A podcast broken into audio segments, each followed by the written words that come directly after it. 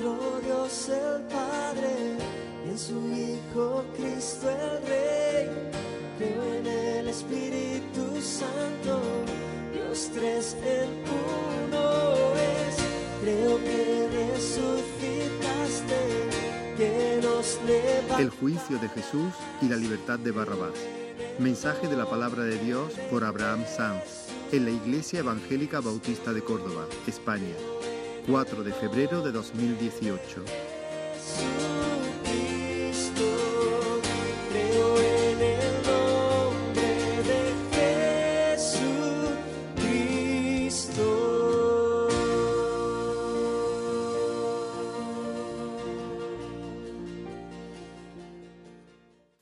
En la presencia del Señor hay plenitud de gozo, hay delicias a su diestra para siempre.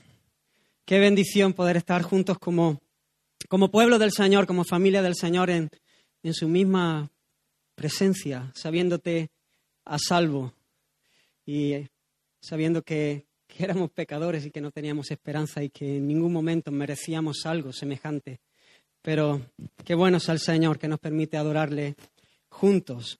Y vamos a abrir la palabra, vamos a seguir con, con la serie que venimos ya durante bastante tiempo en el Evangelio de Marcos y vamos a continuar en, el capítulo 14.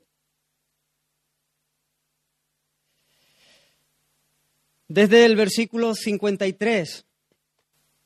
Hoy tenemos una lectura larga, el pasaje que queremos tratar en esta mañana es extenso, así que intentaré hacerlo ágil y rápido porque tenemos bastante material. Vamos a estar leyendo hasta de, del 14.53 hasta el capítulo 15, versículo 20. Y dice la palabra del Señor, trajeron pues a Jesús al sumo sacerdote y se reunieron todos los principales sacerdotes y los ancianos y los escribas. Y Pedro le siguió de lejos hasta dentro del patio del sumo sacerdote y estaba sentado con los alguaciles calentándose al fuego. Y los principales sacerdotes y todo el concilio buscaban testimonio contra Jesús para entregarle a la muerte, pero no lo hallaban, porque muchos decían falso testimonio contra él, mas sus testimonios no concordaban. Entonces, levantándose unos, dieron falso testimonio contra él, diciendo, Nosotros le oímos decir, yo derribaré este templo hecho a mano y en tres días edificaré otro hecho sin mano. Pero ni aun así concordaban en el testimonio. Entonces el sumo sacerdote, levantándose en medio, preguntó a Jesús diciendo, ¿no responden nada? ¿Qué testifican estos contra ti? Mas él callaba y nada respondía. El sumo sacerdote le volvió a preguntar y le dijo, ¿eres tú el Cristo, el Hijo del bendito?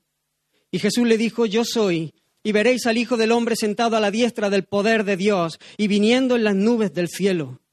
Entonces el sumo sacerdote, rasgando su vestidura, dijo, ¿qué más necesidad tenemos de testigos?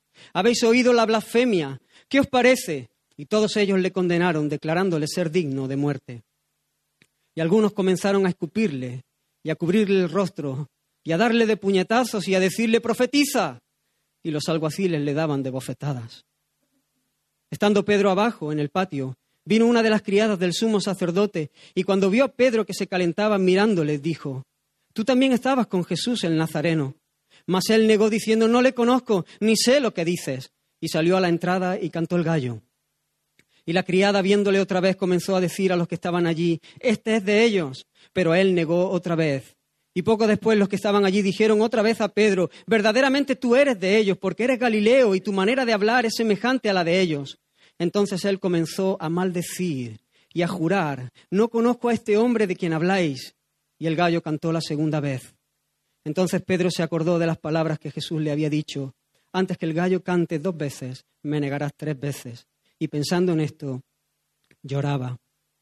Muy de mañana, habiendo tenido consejo, los principales sacerdotes, con los ancianos, con los escribas y con todo el concilio, llevaron a Jesús atado y le entregaron a Pilato. Pilato le preguntó, ¿eres tú el rey de los judíos? Respondiendo él le dijo, tú lo dices. Y los principales sacerdotes le acusaban mucho.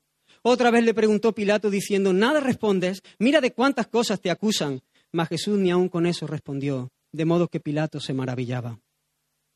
Ahora bien, En el día de la fiesta les soltaba un preso, cualquiera que pidiesen, y había uno que se llamaba Barrabás, preso con sus compañeros de motín, que había cometido homicidio en una revuelta. Y viniendo la multitud comenzó a pedir que hiciese como siempre les había hecho, y Pilato les respondió diciendo, ¿queréis que os suelte al rey de los judíos? Porque conocía que por envidia le habían entregado los principales sacerdotes. Mas los principales sacerdotes incitaron a la multitud para que le soltase más bien a Barrabás. Respondiendo Pilato, le dijo otra vez, ¿qué pues queréis que haga del que llamáis rey de los judíos? Y ellos volvieron a dar voces, crucifícale. Pilato les decía, pues qué mal ha hecho. Pero ellos gritaban aún más, crucifícale. Y Pilato, queriendo satisfacer al pueblo, le soltó a Barrabás y entregó a Jesús, después de azotarle para que fuese crucificado. Entonces los soldados le llevaron dentro del atrio, esto es, al pretorio, y convocaron a toda la compañía, y le vistieron de púrpura, y poniéndole una corona tejida de espinas, comenzaron luego a saludarle, Salve, rey de los judíos, y le golpeaban en la cabeza con una caña, y le escupían, y puestos de rodillas le hacían reverencias. Después de, después de haberle escarnecido, le desnudaron la púrpura, y le pusieron sus propios vestidos, y le sacaron para crucificarle. Señor, estamos delante de ti Gracias por tu palabra, Señor. Háblanos tú en esta mañana. Sigue abriendo nuestros ojos, Señor, para que podamos ver más de tu hermosura, Señor, más de tu gloria, Señor. Oh, enciende nuestros corazones, Señor, mientras nos adentramos, Señor, en estas verdades, Dios mío. Trata con nosotros. Glorifícate, Señor, en esta mañana, Señor. Levántate poderoso y tus enemigos huyan de delante de ti, Dios mío. Te exaltamos, Señor. Amén. Pasaje largo. Hay un montón de, emociones que se mezclaban eh, en mí mientras preparaba este, este mensaje.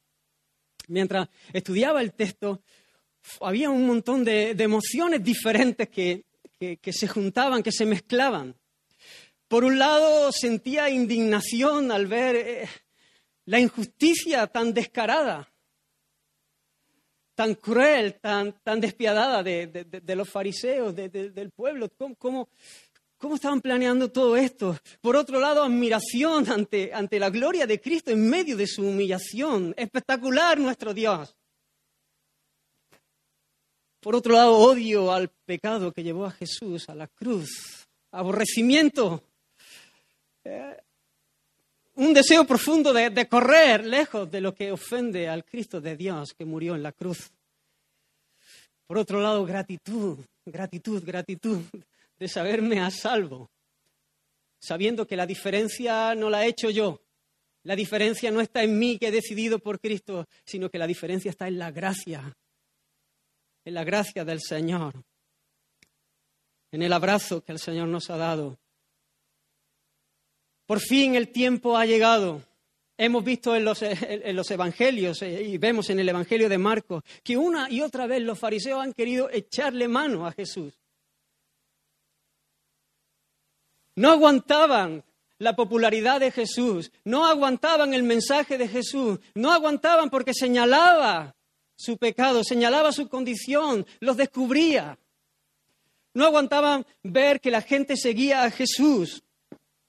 Y una y otra vez intentaron echarle mano, pero lo, vemos a lo largo del Evangelio, cómo no habían podido.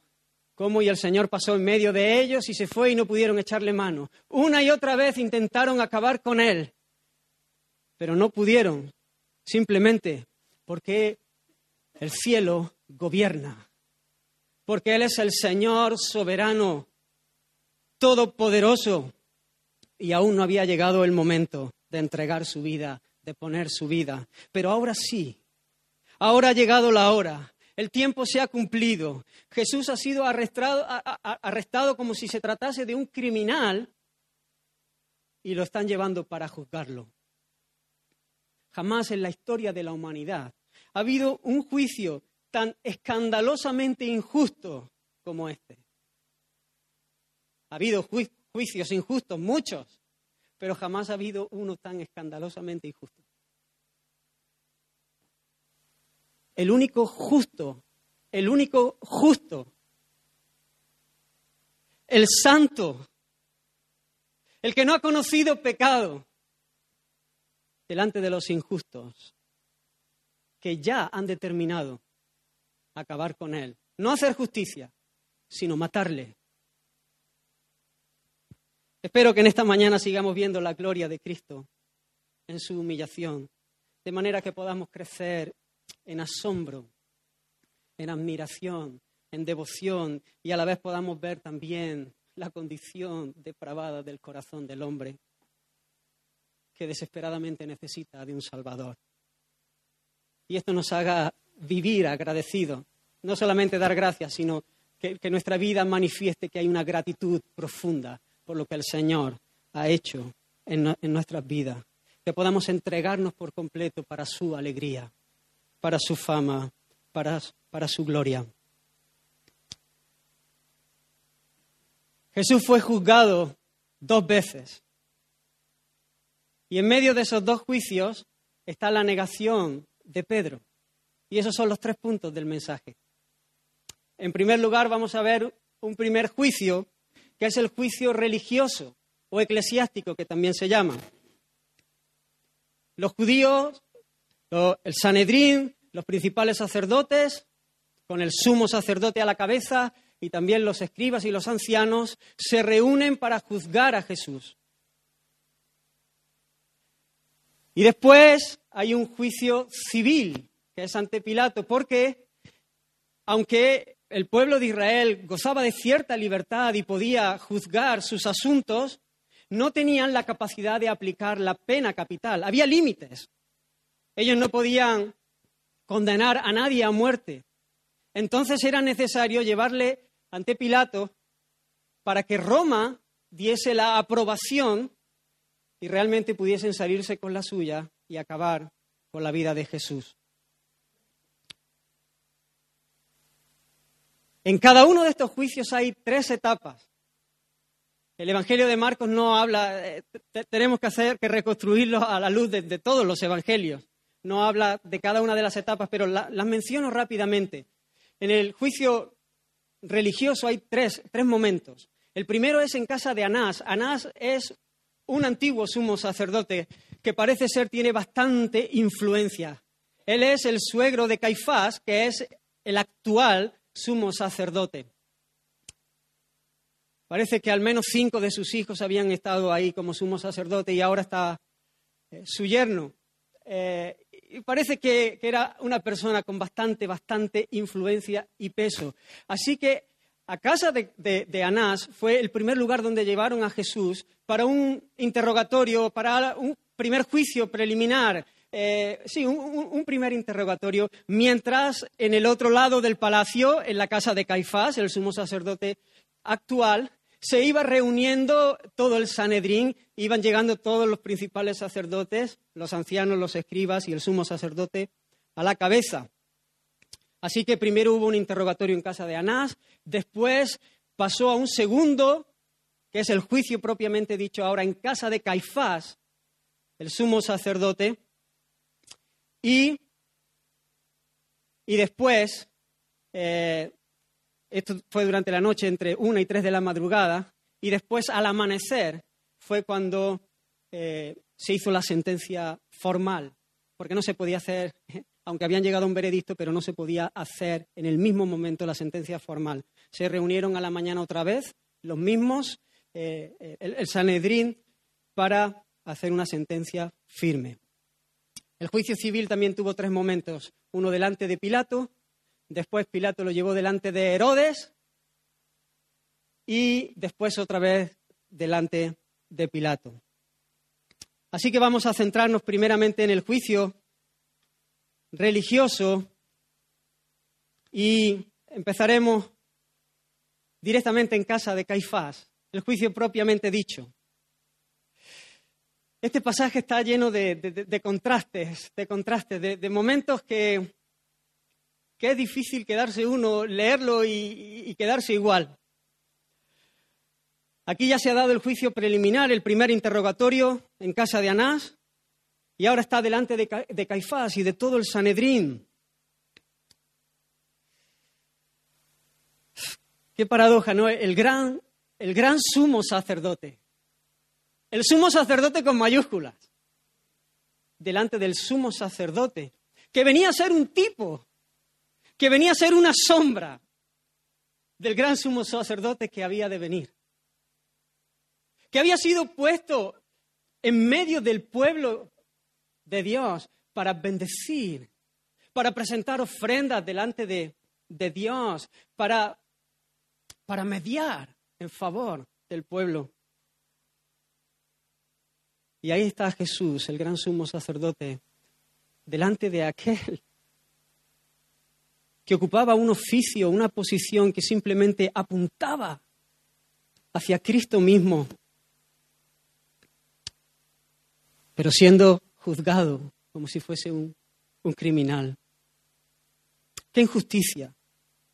Dice la Escritura que buscaban testimonio contra Jesús para entregarle a la muerte. No buscaban hacer justicia. No buscaban darle un justo juicio, ver lo que había sucedido y juzgar el caso. No, no, no. Lo que ellos buscaban era encontrar algo para llevarlo a la muerte. Es más, el Evangelio de Mateo dice que buscaban falso testimonio. Ni siquiera buscaban testimonio, buscaban testimonios que fuesen falsos. Nos dice el Evangelio de Juan que después de la resurrección de Lázaro, viendo que muchos de los judíos creyeron en Jesús, se reunió el concilio para ver qué hacían, porque Jesús, Jesús hacía muchas señales. Y dice literalmente que el sumo sacerdote dijo, si le dejamos así, Caifás, todos creerán en él. Y vendrán los romanos y destruirán nuestro lugar santo y nuestra nación. Entonces Caifás, uno de ellos, sumo sacerdote aquel año, le dijo, vosotros no sabéis nada ni pensáis que nos conviene que un hombre muera por el pueblo y no que toda la nación perezca. Y dice la escritura que eso lo dijo de manera profética que eso fue una palabra profética del Señor, que convenía que un hombre muriera. Pero obviamente el sumo sacerdote no está pensando que está siendo un instrumento del Señor para traer una palabra profética en cuanto a que Jesús es el sustituto, el que va a morir en favor del pueblo. No, no, no. Él está determinado a matar a Jesús a cualquier precio por envidia, sin importarle para nada las señales porque hacía muchas señales. No le importaba a él para nada las señales que precisamente tenían. Eso es lo que hacían, señalar, señalar, dar testimonio de que aquel que hacía esas señales era quien decía ser. Para ellos lo importante no, no, no era eso, lo importante era no perder el control. No perder el control de su templo santo no perder el control de su nación.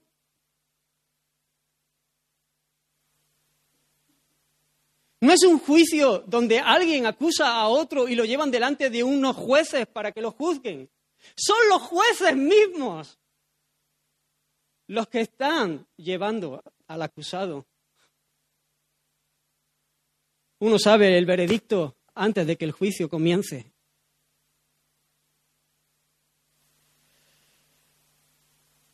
Por eso no le importó a ellos saltarse la ley una y otra vez y otra vez y otra vez y otra vez y hacer para algunas cosas ser muy meticulosos y para otras cosas pasarse eh, todo eh, a la ligera, no tener en cuenta para nada sus propias leyes.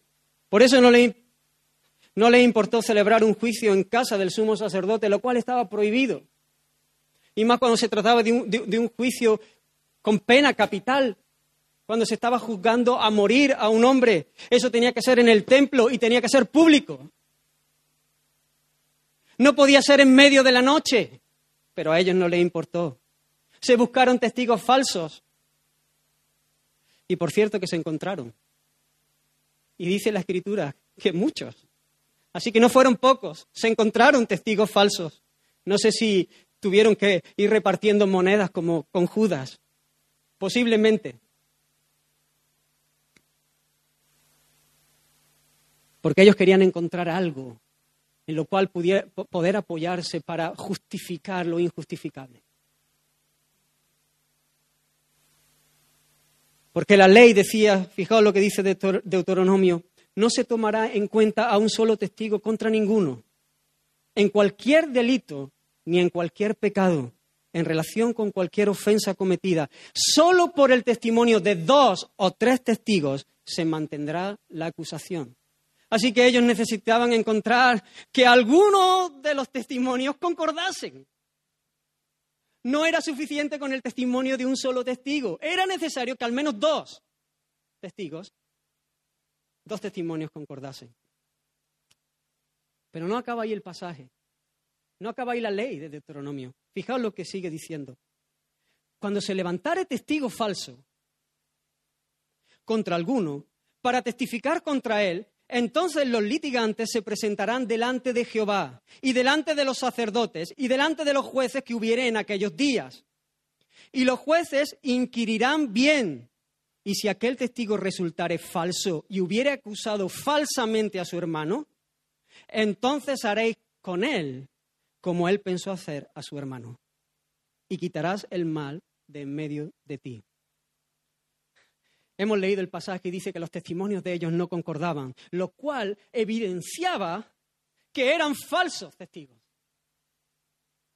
Por lo tanto, si queremos aplicar la ley, lo que ellos merecían eran la muerte que estaban procurando para Jesús.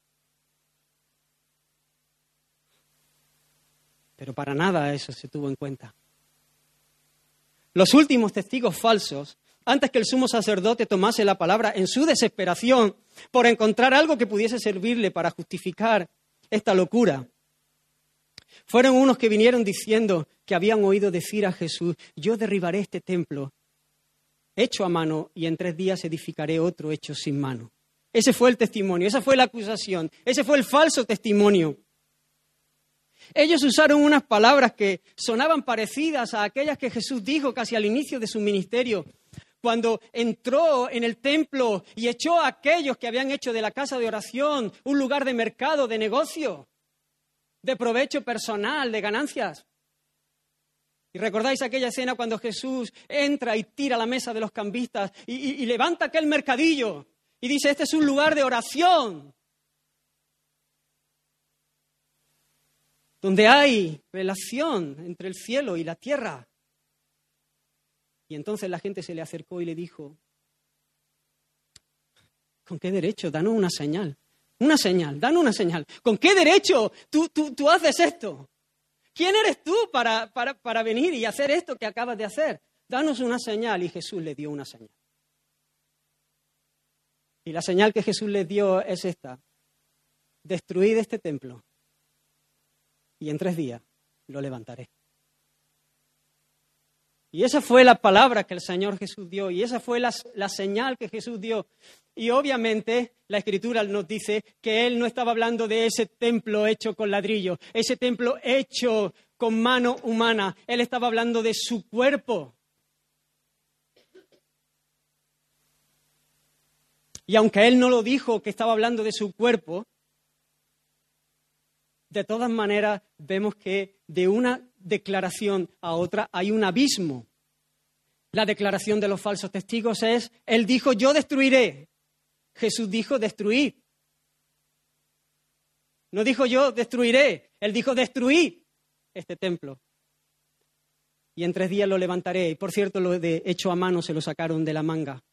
En ningún momento Jesús dijo nada parecido, porque Él estaba hablando de su cuerpo, que de hecho fue destruido. Y por cierto, que al tercer día Él se levantó de entre la muerte, victorioso. Pero ni aún así dice la Escritura. El testimonio de esto concordaba. Así que se ve que se hicieron un lío, no sé si se habían puesto de acuerdo, pero no concordaba ni el testimonio de estos.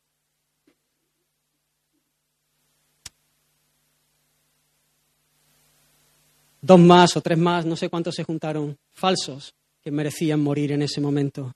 Hermanos, los religiosos carentes de vida no encontraban nada que aferrarse para condenar a Jesús. La verdad con mayúscula permanecía en silencio ante semejante farsa.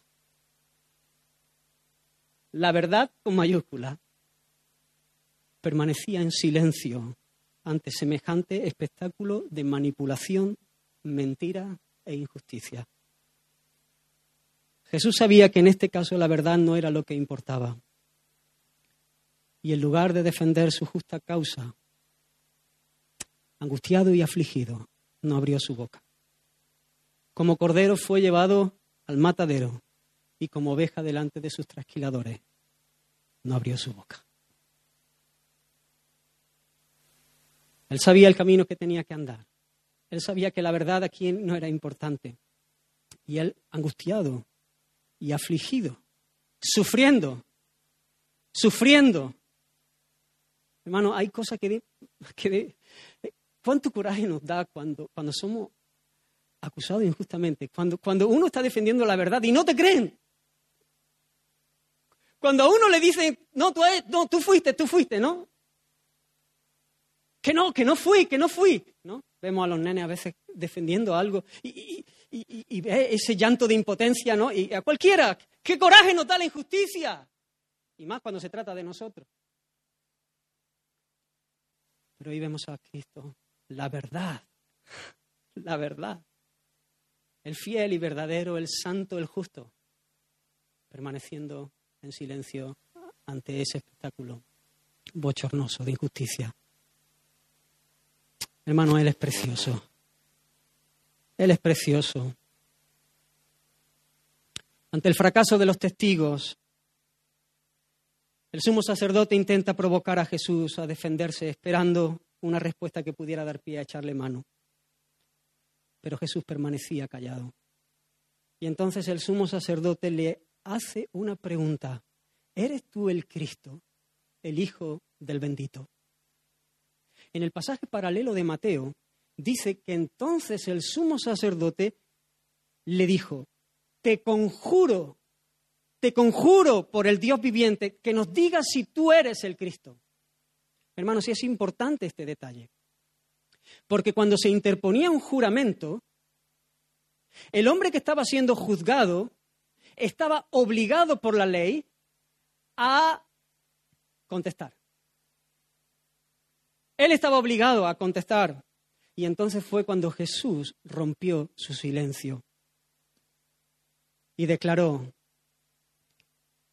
¿cómo tuvo que sonar esto?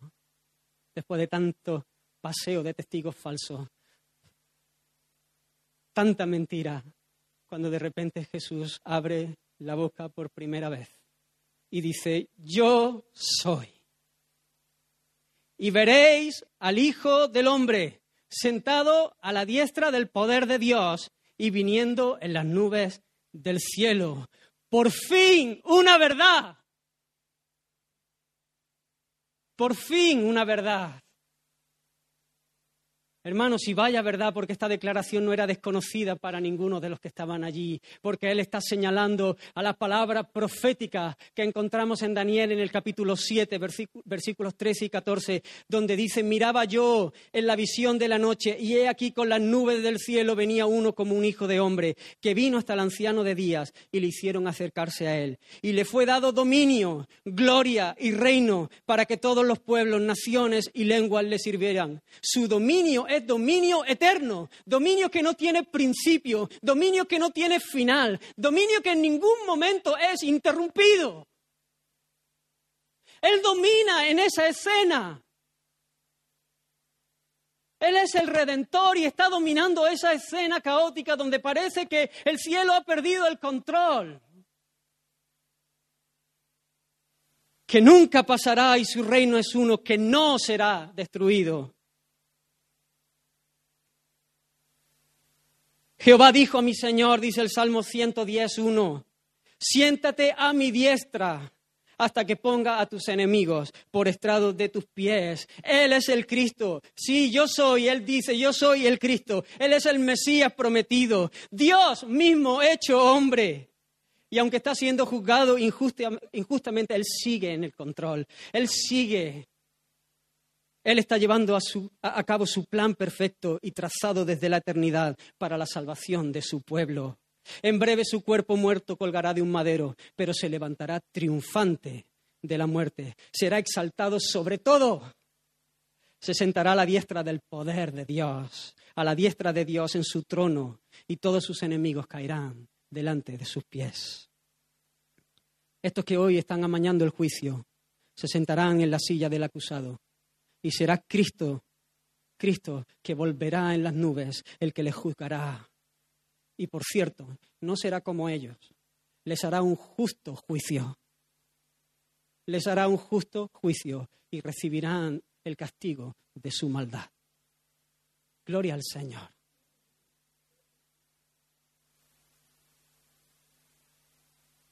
La primera verdad que hay en toda la escena. Y el sumo sacerdote no tiene otra cosa que rasgarse las vestiduras.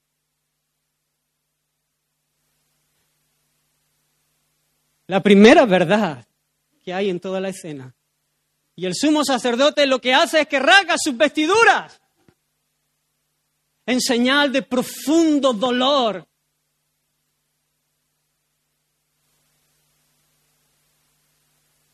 Porque se estaba, se estaba yendo en contra de la gloria del Señor.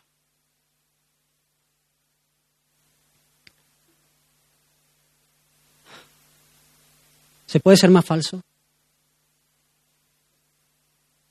¿Se puede ser más hipócrita?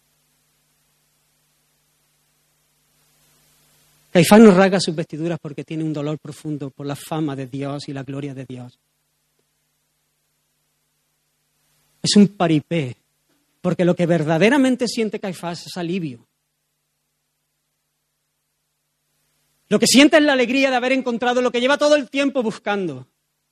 Una razón para poder juzgar y condenar a Jesús. Y él entonces dice, ya lo habéis oído todo, es un blasfemo porque se atribuye para, para, sí lo que, lo que solamente Dios es.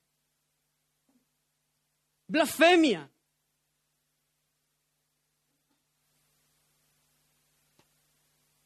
Ya no necesitamos más testigos porque todos los que estáis aquí les dice, son testigos de que Él mismo lo ha dicho.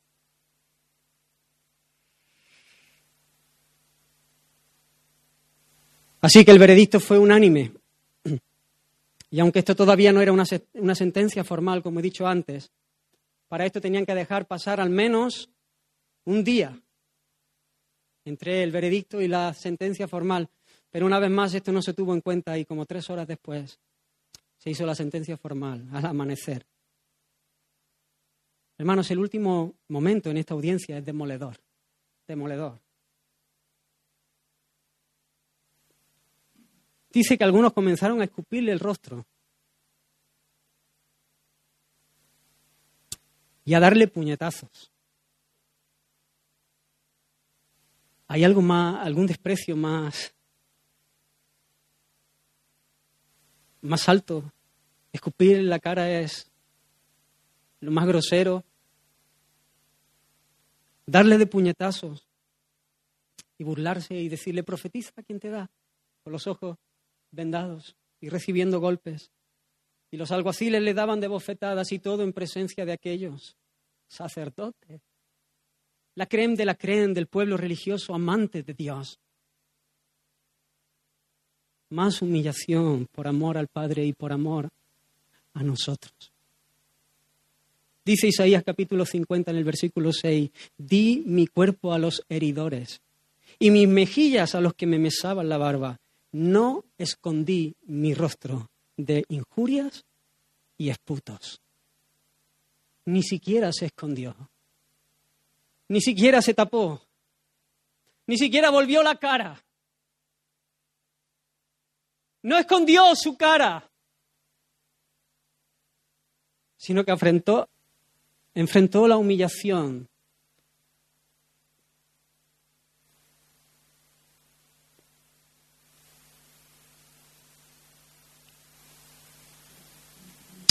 Leo una cita de William MacDonald. La historia no nos ha dado ninguna ilustración más destacada de la verdad, de que las mejores oportunidades religiosas del mundo y el ambiente más prometedor no garantizan la salvación de nadie, ni por sí mismos ennoblecen el alma. Religión, carente de vida, apariencia, fachada, hojas de higuera que no pueden tapar nuestra desnudez, nuestra vergüenza. que no tratan con el problema de nuestro corazón que odia a Dios. Ahí tenemos los religiosos, los que hacían el rito, los que venían, los que clamaban a Dios, los que sabían las escrituras, carentes de vida, perdidos, con un corazón perdido, que odia, odia, odia a Dios.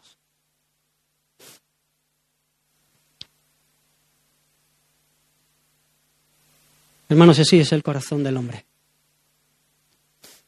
Y uno puede decir, madre mía, ¿cómo, cómo, es posible? ¿Qué, qué maldad? Pero así era nuestro corazón. Y así es si no hemos nacido de Dios. En medio de esta escena, paralelamente, encontramos, y entro en el segundo punto, la negación de Pedro. Ahora no estamos ante los religiosos, falsos, carentes de vida, que le odian por envidia, sino que estamos hablando de uno de los suyos.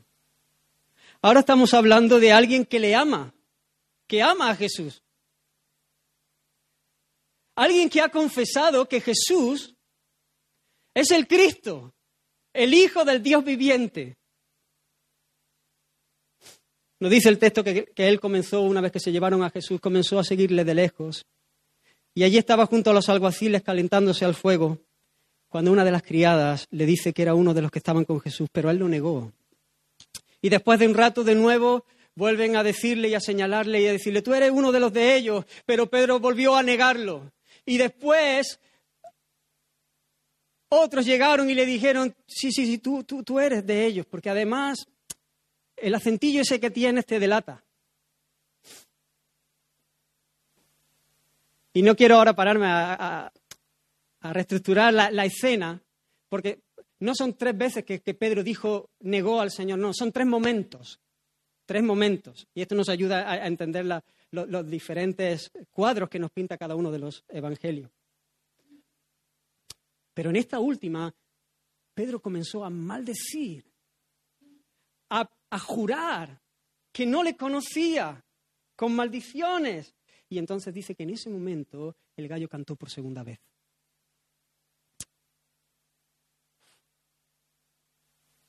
Y Jesús, creo que es el Evangelio de Lucas, dice que Jesús le miró. Jesús le miró. Y entonces él recordó las palabras de Jesús y salió de allí y lloraba y lloraba y lloraba y lloraba amargamente porque había traicionado a Jesús. Jesús no solamente está sufriendo en este momento los golpes de los religiosos, sino que aún se agravan más cuando los suyos le abandonan. Cuando Pedro le niega hasta con maldiciones y juramentos. Pedro, que solamente eh, un ratillo antes estaba declarando que estaría dispuesto a ir a la muerte si era necesario. Pero Jesús lo sabía. Y Jesús está sufriendo todo lo que está sufriendo por amor a ellos. Jesús lo sabía y les había avisado. Lo vimos la semana pasada. Todos os escandalizaréis de mí esta noche. No mañana, no dentro de tres meses, no se le había podido olvidar, no, no, no dentro de tres años, no, no, esta noche. Esas palabras se tuvieron que quedar en, la mente de ellos. Hacía un rato. Porque escrito está, escrito está. Ya estaba profetizado. Heriré al pastor y las ovejas serán dispersas. Pero después que haya resucitado, iré delante de vosotros a Galilea. Entonces Pedro le dijo, aunque todos se escandalicen, yo no. Y le dijo Jesús, de cierto te digo que tú hoy, en esta noche, antes que el gallo haya cantado dos veces, me negarás tres veces. Mas él, con mayor insistencia, decía, si me fuere necesario morir contigo, no te negaré. A Pedro le había avisado de una manera especial.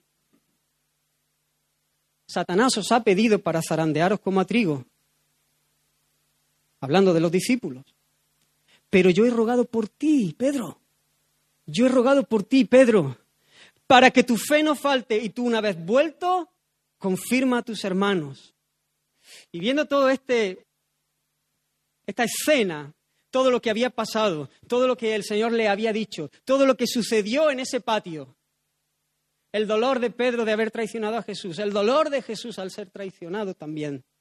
Quiero resaltar algunas verdades importantes aquí. En primer lugar, quiero decir que Pedro era sincero. Cuando Pedro dijo, yo estoy dispuesto a ir y morir por ti, no se tiró un farol. No era un paripé como el, la el racarse las vestiduras del sumo sacerdote. No, no, Pedro lo dijo con todo su corazón. Él lo dijo y Jesús sabía que Pedro se lo había dicho con todo su corazón. Pedro era sincero, pero Pedro pecó de arrogante.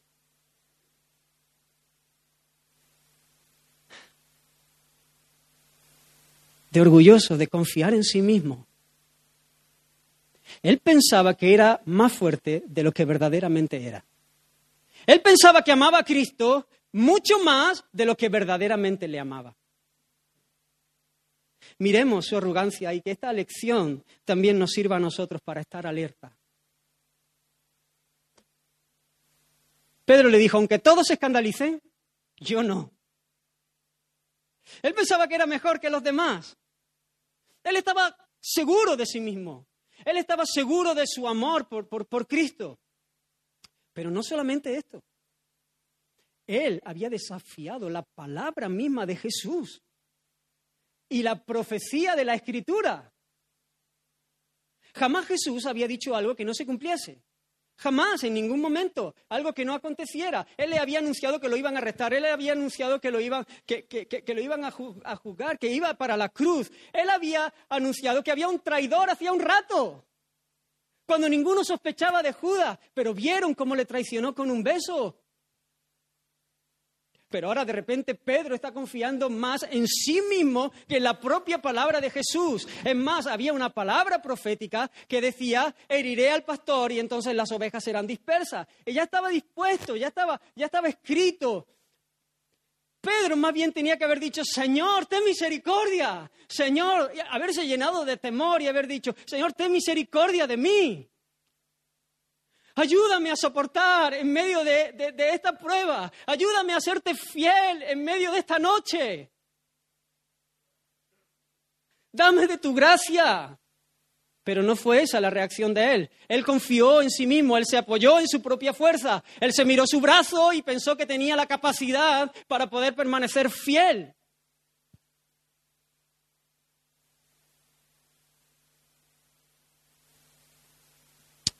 Y evidentemente no era así. Jesús le dijo, velad y orad para que no entréis en tentación. Es tiempo de, de, estar orando y velando. Pero sin embargo ellos estaban durmiendo. Hermanos, somos débiles, somos débiles. Necesitamos a cada segundo de nuestro Salvador.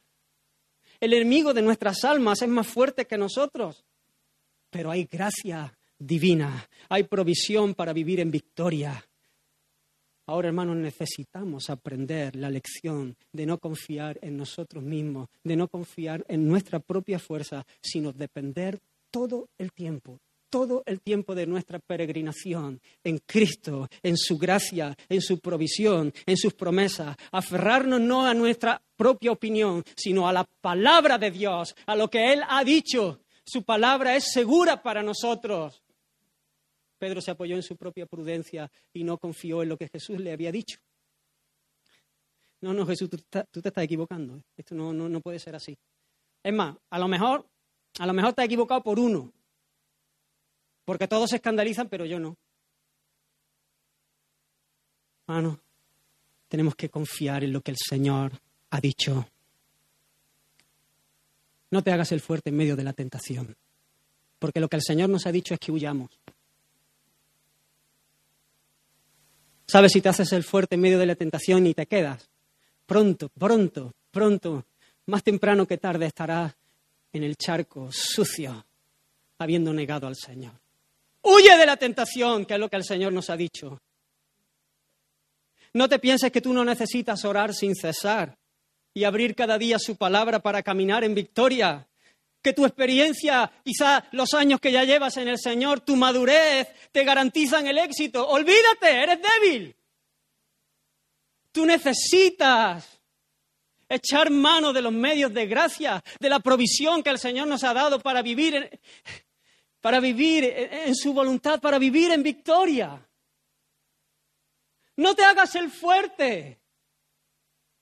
Échate en los brazos del Señor. Echa mano de la vida eterna. Vive, esfuérzate en la gracia que te ha sido dada. No piensas que eres tan fuerte que puedes prescindir de reunirte con el pueblo de Dios. El Señor nos ha dicho que no dejemos de reunirnos como algunos tienen por costumbre. Y hermano, cuando uno comienza a separarse y aislarse, te das cuenta que no eres fuerte.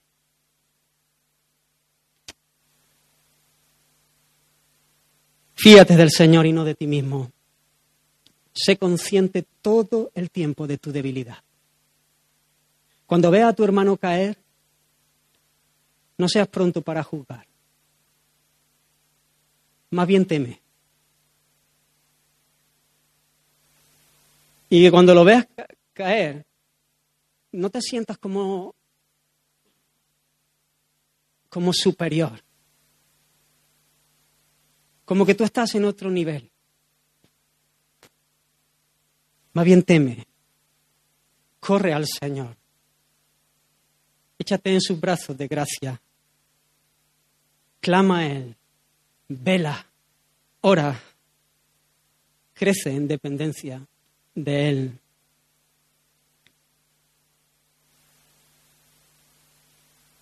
Qué dolor el del apóstol. Dice el texto que él salió y lloró amargamente. Cuando Jesús le miró y, y él recordó sus palabras. Traicionar al que me amó, al que está sufriendo todo esto por, por mí.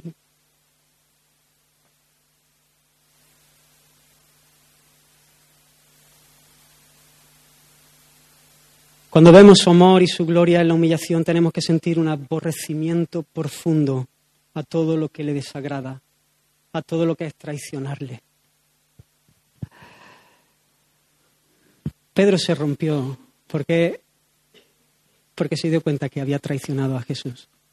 El que le había amado, el que era fiel, el que no se equivocaba, el que sí tenía un brazo poderoso para sostenerlo en medio de la noche.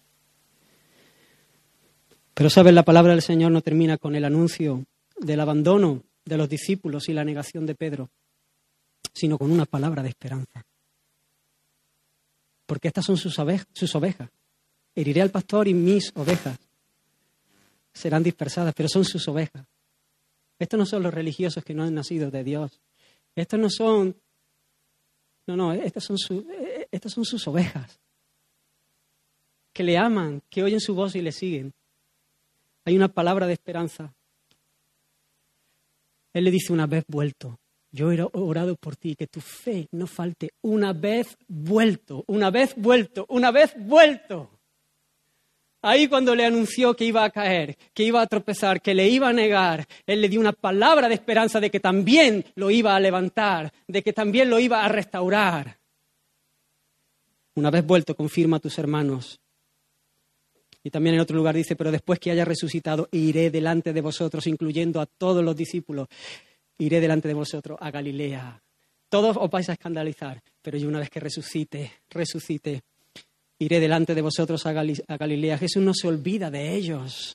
Jesús no les paga con la misma moneda, vosotros me habéis abandonado, yo os abandono, vosotros me habéis negado, yo os niego, no. Hay perdón, hay restauración, Él está entregando su vida para el bien de ellos y se va a levantar de los muertos como un testimonio de que el pecado de su pueblo ha sido expiado, que la ofrenda era perfecta, que ha habido plena satisfacción, que está consumado, y además estará siempre intercediendo, como lo hizo en favor de Pedro, estará siempre intercediendo por cada uno de sus hijos, por cada una de sus ovejas. de manera que estamos seguros en Él. Y aun cuando tropezamos, si hemos nacido de Él, tenemos esperanza de que hay una palabra de restauración, hay una palabra de perdón, hay una palabra de salvación sobre nuestra vida, para que nos levantemos y sigamos corriendo para su gloria, para su fama. El que comenzó en nosotros la, la, buena obra la perfeccionará hasta el día de Jesucristo. A Él sea la gloria. Él es el que la comenzó. Él es el que la está llevando a cabo en nosotros. Él es el que la perfeccionará. Hermanos, estoy seguro de mi salvación porque no depende de mí mismo. Estoy seguro que un día veré al Señor cara a cara porque no depende de mi brazo débil y flaco porque no depende de que yo me haya mantenido en perfecta santidad sin un error, sino que depende del brazo todopoderoso de Dios y del sacrificio perfecto de Cristo en mi favor. Él es mi, mi sustituto, Él es el sumo sacerdote que me representa. Él es mi intercesor que clama día y noche en favor de mi alma. Y yo no perderé mi salvación porque no depende de mí. Y si alguno usa esta verdad para vivir como le da la gana, no se ha enterado de nada. Simplemente no le ha amanecido. Y que corra, y que corra porque todavía es día de salvación, de esperanza, que corra a la cruz de Cristo.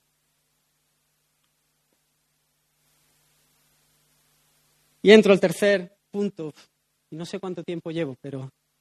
Y no está Rafa para preguntárselo. Y es el juicio civil.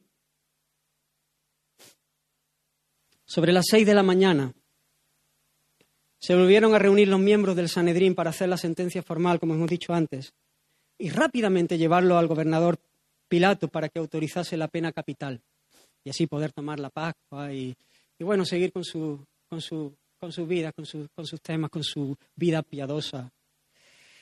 Ordenando a grandes rasgos la historia a la luz de los evangelios, voy a pasar así, no, no, no solamente ceñirme al texto de Marcos, pero eh, un poquito presentar el cuadro. Pilato pregunta a los que le llevan, una vez que es llevado, él le pregunta, ¿qué acusaciones traéis contra este hombre? La respuesta de ellos es que si no fuera un malhechor no lo habrían llevado. Esa es la primera respuesta de los fariseos. Lo que quiere decir es que nosotros no venimos a traerte a Jesús para que tú lo juzgues. Nosotros traemos, venimos, te traemos a Jesús para que tú simplemente, ya está, no firmes lo que nosotros hemos juzgado. Si no fuese un malhechor. Pilato, que no ve nada en, Jesús así, él, les dice, bueno, jugadlo vosotros. Jugadlo vosotros. Pues ya está, jugadlo, jugadlo vosotros. Pero claro, ellos le dicen, no, es que es digno de muerte. Es que él tiene que morir. Él tiene que morir. Y por eso es que te lo hemos traído. El Evangelio de Juan una vez más señala que el cielo gobierna en este momento, porque ya había sido anunciado que Él moriría en la cruz. Y para que Él muriese en la cruz, tenía que ser el imperio romano, que era el que aplicaba esa pena capital, el que lo condenase. Así que los principales, los principales sacerdotes, viendo que Pilato estaba preguntando, Entienden que tienen que presentar acusaciones concretas. Y en un primer momento presentan tres, que por cierto nada tienen que ver con la blasfemia por la cual le habían condenado. Hacen tres acusaciones ahora que están delante de Pilato. Las acusaciones son las siguientes. Pervierte a la nación, prohíbe pagar tributo a César y dice que es rey. Resumiendo, esas son las acusaciones que presentan los sacerdotes delante de Pilato. Luego más adelante dicen que es un blasfemo y que según la ley de ellos, pero él, sabe que posiblemente, ellos saben que posiblemente este, este argumento de que es un blasfemo y que, él dice ser el hijo del bendito y todo esto, pues para los paganos no va a tener mucho valor, no va a tener mucha importancia. Entonces, lo que vienen a decirle, este es un problema político para Roma. Este es un revolucionario, este es alguien que os va a traer problemas, porque está negando que, se pague tributo, y cosa que era mentira, obviamente. De hecho, recordáis aquel, aquel pasaje, ¿no? Dad al César lo que es del César y a Dios lo que es de Dios. Entonces, eh, Pilato pregunta a Jesús, ¿eres tú el rey de los judíos? Mateo, Marcos y Lucas muestran una respuesta afirmativa de Jesús, así como en Marcos, tú lo dices. Pero el Evangelio de Juan nos muestra que Jesús respondió de una manera más amplia. Y él le llega a decir, mi reino no es de este mundo. Porque esta no era una pregunta que se podía responder sí o no, sino que tenía que dar una respuesta más amplia. ¿Por qué? Porque si él hubiese respondido sí, Pilato hubiese entendido que la acusación de, los sacerdotes era verdadera él hubiese entendido que, él estaba diciendo que era un rey políticamente hablando, un rey ahí en la tierra. Y entonces la respuesta de Jesús hubiese sido no. Pero si Pilato está preguntando de su propia cosecha porque quiere saber si es un rey, en todo sentido, la respuesta es sí. Por un lado, si él piensa una cosa, la respuesta sería no, pero si él está pensando la otra, sería sí. Por eso Jesús, en el Evangelio de Juan tenemos este, este, este dato, él dice, mi reino no es de este mundo y comienza a hablar en este sentido. Después de este interrogatorio, Pilato sale fuera y declara que no haya delito en él. No haya ningún delito en él. Los principales sacerdotes dicen que acusan a Jesús de muchas cosas de muchas cosas. Así que cuando él dice que no haya delito, comienzan todos a acusarle de un montón de cosas, de las que ya han dicho y demás. Pilato se maravilla en medio de ese espectáculo de cómo en, en medio de una situación tan injusta, porque Pilato ya los ha calado y se ha dado cuenta que lo han llevado por envidia, que lo que mueve el corazón de ellos no es hacer justicia, sino envidia. Él se maravilla que en medio de, de, tal espectáculo Jesús siga callado. Una vez más, Jesús callado, Jesús en silencio. En medio de todas esas acusaciones, hay una que, que se le queda a Pilato. Y es que le dicen que Jesús alborota al pueblo enseñando por toda Judea, comenzando desde Galilea. Y cuando él escucha a Galilea dice, uh, uh, uh esto me viene bien, porque Pilato no quiere, eh, no quiere juzgar, porque se está dando cuenta que, él no merece ese castigo. Entonces él dice, bueno, Galilea, Galilea, empezando por Galilea. Galilea pertenece a otra jurisdicción. Esto tiene que ver con Herodes. Ah, mira, da la casualidad que Herodes está en Jerusalén ahora. Y entonces fue llevado Jesús a Herodes. Y hay otro interrogatorio donde, donde Jesús comparece ante Herodes. Y en ese interrogatorio, que no vamos a mencionar nada, Jesús permanece en silencio todo el tiempo. Después vuelve, bueno, lo ridiculizan. Pilato vuelve a Pilato y vuelve a reunir a los judíos y les dice, ni Herodes ni yo encontramos nada en este hombre digno de muerte. Y Pilato quiere soltar a Jesús. Y hay varias cosas que, que lo inquietan a Pilato. E, él está maravillado. E, este no es un preso común. Este no es. Eh, hemos jugado un montón de casos. esto es fuera de lo normal. Cualquiera se defiende, cualquiera se atropella por, justificar su, inocencia. Él permanece callado ante una y otra acusación. Luego no encuentra ningún delito en él. No haya nada que, pueda llevarle a, a juzgarle. Generalmente, romanos eran gente supersticiosa y también podría temer una reacción de los dioses. Que fuese alguien que pudiese traer alguna maldición, que le pudiese mover. Para colmo, su mujer le llega diciendo que ha sufrido mucho en la noche, en sueño, por causa de aquel justo. Me imagino que Pilato las piernas le tiemblan ya un poco.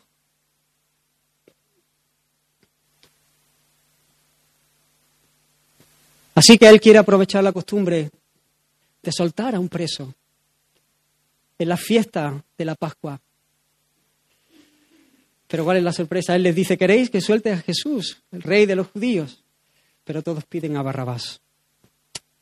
Pilato definitivamente accede, se lava sus manos, queriendo, dice la Escritura, satisfacer al pueblo. Vuelven a escanecer a Jesús haciendo una caricatura de un rey.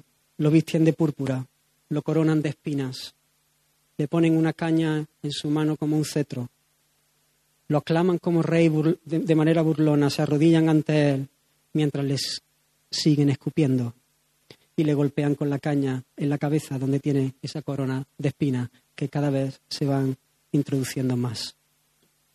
Después de esto lo sacaron para ser crucificado. Habría un montón de cosas que decir en estos, en estos pasajes, pero solamente quiero resaltar tres. Una vez más la maldad de los, de los religiosos. La falsa acusación.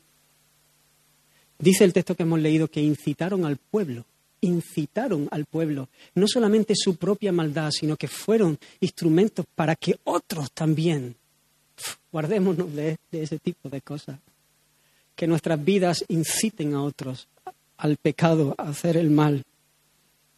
Amenazaron incluso a Pilato. Lo amenazaron incluso porque procuraba soltar a Jesús. Pilato quería soltar a Jesús. Él se hubiese quedado mucho más a gusto dándolo, dejándolo libre. Pero ellos le dijeron, si sueltas a este, no eres amigo de César. Y a él le temblaron las piernas porque no quería problemas. Pidieron la libertad de Barrabás. Pidieron la libertad de Barrabás. ¿Recordáis cuáles fueron las acusaciones que hicieron de Jesús?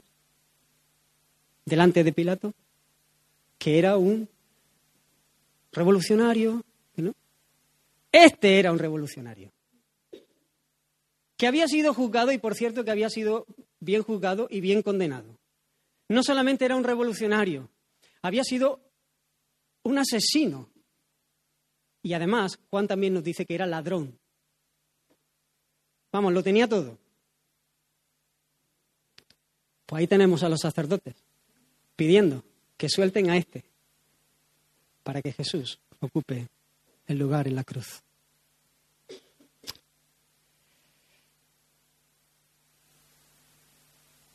Vemos la maldad una vez más del pueblo religioso, del pueblo de, de Dios, político, ahí, pueblo físico.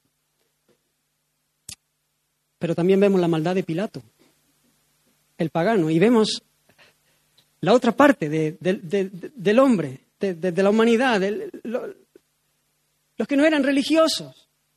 Él había concluido que matar a Jesús era una injusticia. Pero en definitiva lo que a él verdaderamente le importaba era no perder su posición. Lo que verdaderamente movía su corazón era no tener problemas que pudieran afectar su estatus, su vida cómoda. Él no estaba dispuesto a bajarse del trono. Él no iba a reconocer que el que estaba allí era su rey. Está bien, yo no hallo nada, pero no me venga a complicar la vida. Él en todo momento está mirando por sí mismo. Él quiere soltar, soltarle no por Jesús, sino por él mismo también. Él tiene temor.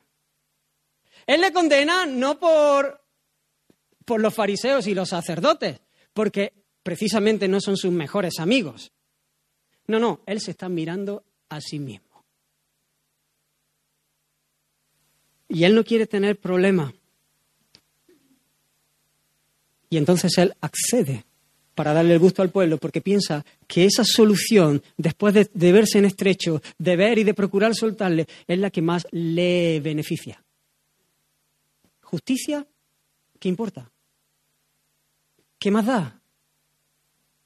Lo que, a mí me, lo que a mí me beneficia, lo que yo creo que es mejor para mí. Ahí vemos, un montón de gente, sí, bueno, Dios, te, funciona a ti, bien, bien, no queremos saber nada de, Dios. Es más, a veces, si Dios me puede servir para alguna, para alguna cosa, para mi propia agenda y para, para mi propio bien, pues echamos mano, pero no reconocemos su reinado.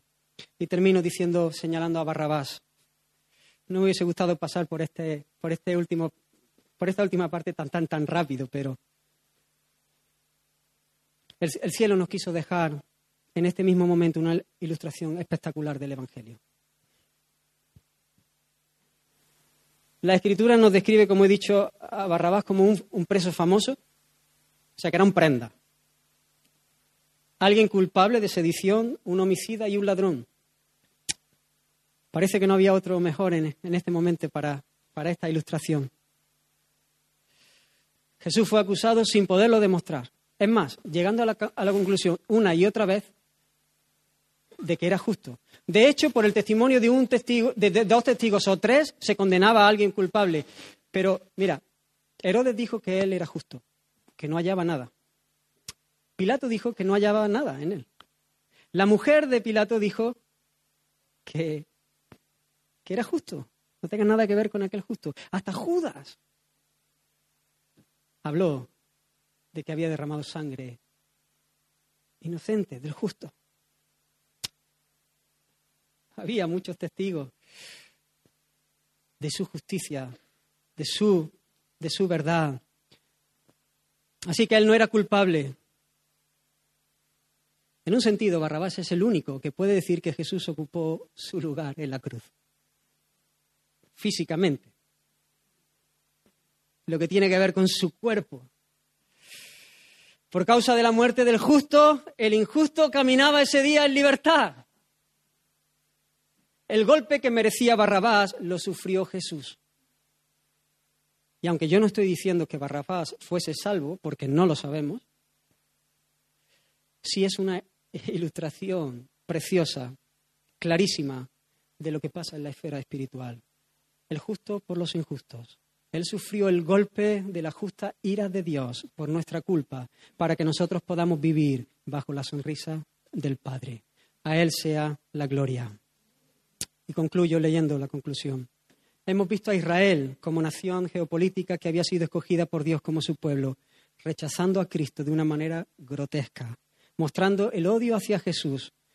También hemos visto la debilidad y el pecado del Israel de Dios, de la iglesia, de los suyos, de sus ovejas, de su pueblo, del pueblo escogido, que lo que los distingue no es su fuerza ni su capacidad, es la gracia de Dios y la provisión de un sustituto. También hemos visto el rechazo de los paganos, del resto del mundo, que simplemente lo que les importa es que no le corten el rollo, que nada les fastidie lo que ellos creen que les conviene, lo que les satisface.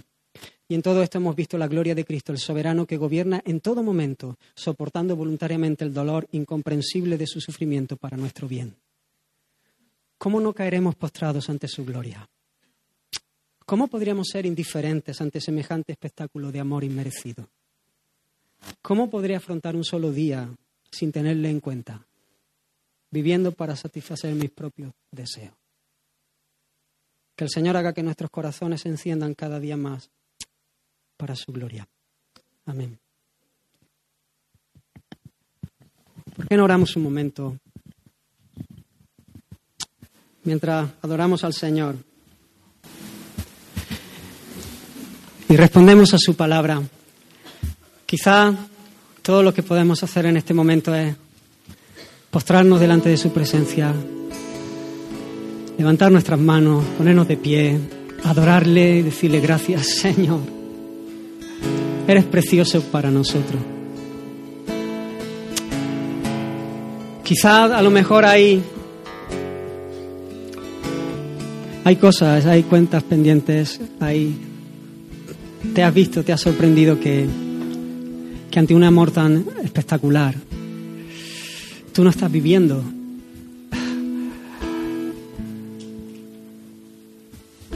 como debieras. Y en medio de la prueba has negado al Señor, has tocado cosas que sabes que, que a Dios no le agradan. Pero sabes, hay perdón del Señor, hay restauración, hay vida abundante, el Señor quiere. Él nos lleva a casa, Él no deja las cosas a media. Y quizá este sea tiempo de, de llorar, pero también de llorar, de, de saberte a salvo, de, de saberte perdonado, de venir y, y confesar el pecado y apartarte para alcanzar misericordia. Así que, hermanos, respondamos a la palabra del Señor mientras le adoramos con un canto. El Señor os bendiga.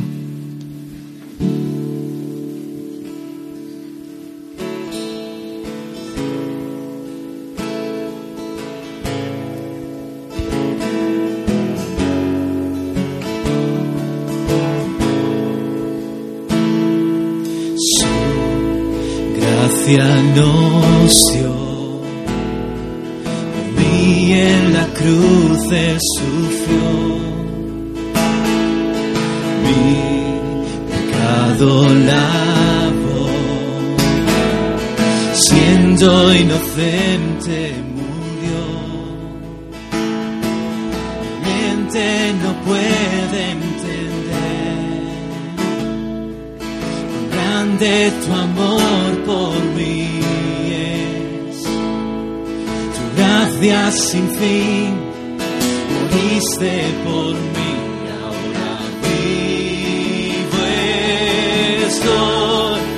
todo lo entrego. Ser como tú es mi deseo. Eres mi único anhelo. Jesús, mi esperanza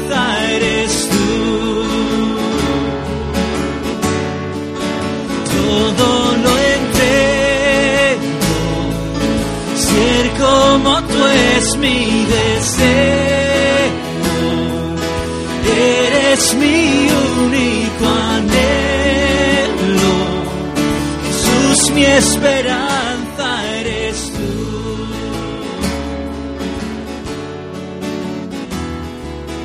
Muerte vencida fue, mí ya no tiene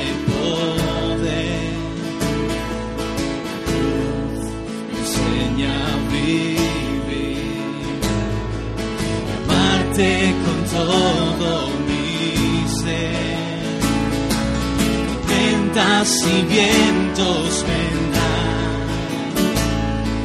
sus manos me protegerán. Gracias sin fin, moriste por mí, ahora vivo estoy, todo lo entrego. Ser como tú es mi deseo. Eres mi único anhelo. Jesús, mi esperanza eres tú. Todo lo entrego. Ser como tú es mi deseo.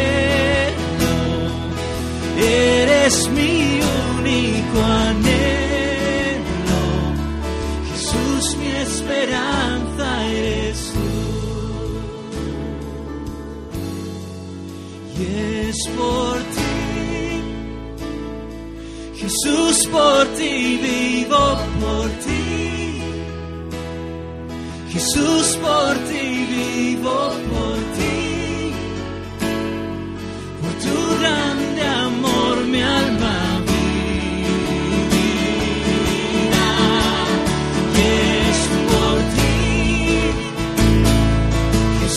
por ti vivo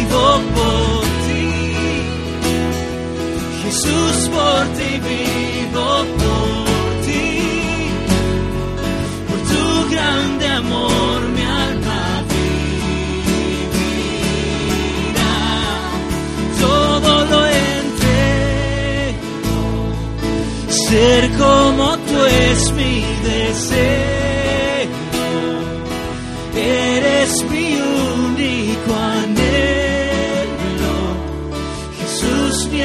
Esperanza eres tú.